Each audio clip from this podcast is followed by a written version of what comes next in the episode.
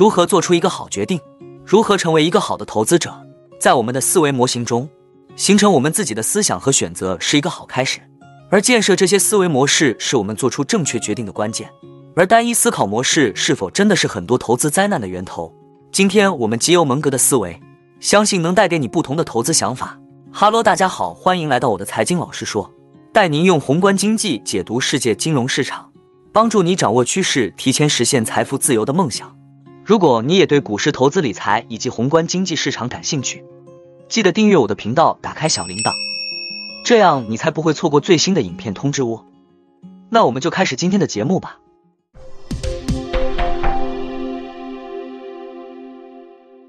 手中不能只有一把锤子。心智模型是对事物运行发展的预测，说得清楚一点。你希望事物将如何发展，并不是心智模型，但你认为事物将如何发展，就是你的心智模型了。一个人若拥有完整而健全的心智模型，他对事物的发展就可以做出准确的预测。所以也就有能力做出比别人好的判断。我们形容人有时会用有眼光、有远见，就是用来称赞那些心智模型比常人精确的人。维基百科认为，心智模型的核心是必须有多种模型。如果将之比喻为工具是越多越好，可能在现实中不太可能有很多工具，但是你要在思维中允许自己的工具箱中有尽可能多的工具。可以设想一下，如果你要修理某个东西，却没有合适的工具，将是什么样的结果？从我的经验来看，如有你有合适的工具，就会使问题好解决些，事情好办些。这也同样适用于心智模型。你所拥有的心智模型越多，你就趋向于做出更加正确的决定。这在表面看来很自然，但实际上，人们在思考过程中，如果人们的大脑不经过合适的训练，那么大脑就更倾向于用自己知道和喜欢的模式思考问题。蒙格对此地的论述，就是将之比作只有一个锤子的人。如果一个手里只有锤子作为武器的人，那么他解决所有的问题的方式就是只会使用锤子。当你只是习惯于运用一个心智模型来思考的时候，你就会倾向于将所有的事情都硬塞进那个心智模型，而不考虑情况如何。这就会导致危险思维或者错误决定。如何才能避免呢？那么就要在自己现有的心智模型中尽量加入不同的模型，而且要允许这些模型彼此间竞争和比较。在一开始。大脑这样操作会感觉不舒服，但是你要知道，这是不同的心智模型在起作用了。你还记得第一次学习骑自行车吧？一开始你可能是不认为，也不相信自己能驾驭自行车，但是最终你做到了驾驭自行车，而你无法想象是如何做到的。一旦你知道了怎样去做，你就永远不会忘记这个技能在你的大脑工具包中要有多种不同工具，不要做一个只有锤子的人。查理·蒙格说道。你一定要在那些主要学科中学习其中的精髓，而且定期运用所有你学习到的，不是仅用一点点。而现实中，大多数人仅仅是学习了单一的科目和内容，例如很多投资者仅仅是学习了经济学，而在遇到所有问题时，只是用一种方式来解决。蒙格觉得清楚思考是一个人接受教育程度的反应。他认为人们的大脑就像肌肉一样，也是需要锻炼。蒙哥在特意提到了这些能帮助扩大心智模型思考的主要学科。并说到，并不需要知道这些学科中的所有内容，但是要知道其中的主要内容。这些学科是物理学、心理学、生物学、数学、哲学、历史以及社会学等等，这里就不一一列举了。对于投资人来说，有一个自己要勾选的清单是必须的。清单模式可以帮助投资人在投资中做更好的决定，但是这并没有定律。投资者需要从错误中学习，并在自己的清单中不断加入新的因素。这个清单能帮助我们，也能帮助投资者在面对不确定性和混乱局面时保持理性。我们所熟知的成功投资人塞斯·卡拉曼，全球排名第四的对冲基金爆 POS 创始人，都是清单方法的积极使用者。他们都说，投资中使用清单方法是做决定过程中的基本步骤。蒙格本人从来没有说过自己是如何使用清单的，但他在多种场合通过演讲、写作和谈话向我们提醒了清单的重要性。他想让我们每个人自己去思考，自己去列出一个适合自己的清单。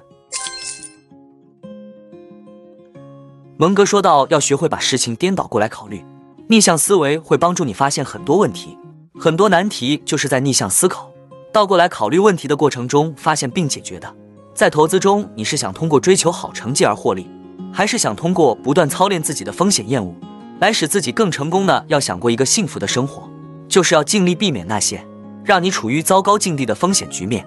大多数人都认为大风险意味着大回报，但是巴菲特却是通过避免风险来赚取财富的。蒙格曾经说过，他和巴菲特的取得这样的成功，不是因为他们有多聪明，而是因为他们尽量避免愚蠢。这里举一个与股票市场相关的例子：如果你发现一只股票并想买入，并在做过所有分析后推断出可以买入，你也需要做一个相反的逆向考虑，找出一些你不能买入这只股票的原因。通过这样做法，就可以尽量保证你的研究是全面的，而且是透彻考虑这个投资的每一方面。这一点可能不用做过多的解释，一定要学会从其他人和自己的错误中学习。要使投资人变得更聪明，唯一方法是不断从错误中学习。这不仅是一个态度问题，也是要提高自己看待问题的高度。在爱迪生发明灯泡后，有人向他说道，他是经过三千次失败后。才找到最合适的材料发明的灯泡。爱迪生的回答是他不是失败了三千次，他只是学习到了三千种不能制作灯泡的方法。这是一个了不起的看待问题的高度。巴菲特也多次说过，他也是从失败中学习到很多教训。巴菲特曾经投入数百万美元买入 Dexter 制鞋厂，几年以后该工厂倒闭。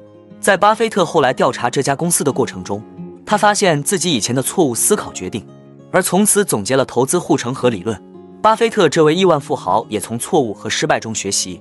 最近，亿万富翁潘兴广场对冲基金创始人比尔·艾克曼投资中遭遇挫折。他投资在 VAN 制药公司，是该制药公司的最大投资人。在该公司的投资使艾克曼损失十点九亿美元。他最近在电视上频繁露面，解释自己的投资失败过程和给潘兴基金带来的影响。我们要看到的是他对错误的谦卑态度。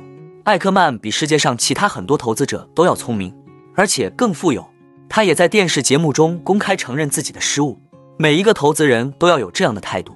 我们生活中还有一些投资者，自己没有做很多切实的研究，而单纯的跟随报纸和其他媒体的宣传来进行投资。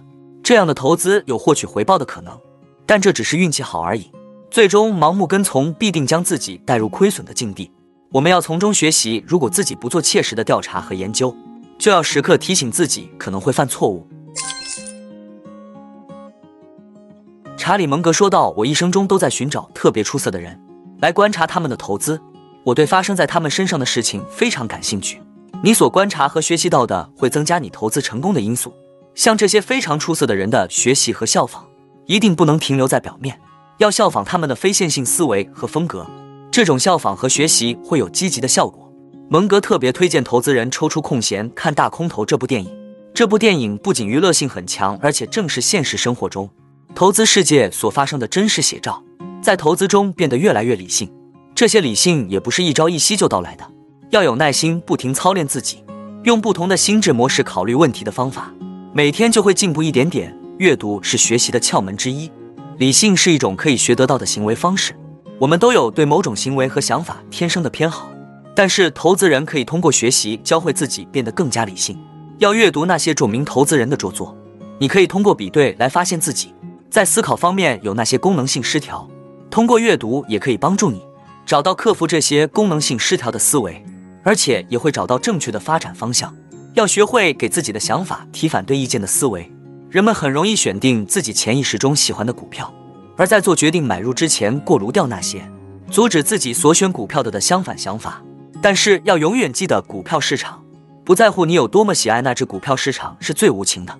蒙格先生高度赞扬查理·达尔文的正伪精神。他在2007年美国常青藤学校的开学典礼上评论达尔文是理性和客观思考的模范，特别是他能对自己最初的结论能不断进行纠正的能力。蒙格说道：“我们要学习达尔文了不起的客观分析精神。达尔文在有自己最初想法的时候，他很快放下书本。”去寻找那些可以与自己想法相抵触的证据。如果你们也能像达尔文一样不停地这样操练自己，你们也会成为一个了不起的完美思考者，而不是仅仅停留在自己最初想法的研究。如何将此应用在投资呢？蒙格解释道：“投资也要采取同样的方式。当你找到一个你喜欢的公司或者一个你自己认为很棒的想法的时候你首先要先去分解这个想法并尽力证明自己是错误的。如果你不能证明自己的这个投资想法是错误的那么你将会有一个很好的投资。那我们今天的节目就先分享到这里。你也喜欢用宏观经济看全球投资的机会吗？如果你也喜欢这样的内容记得帮我点赞以及订阅分享。Youtube 的大数据就会再推荐类似的影片给你哦。那我们下一支影片见了拜拜。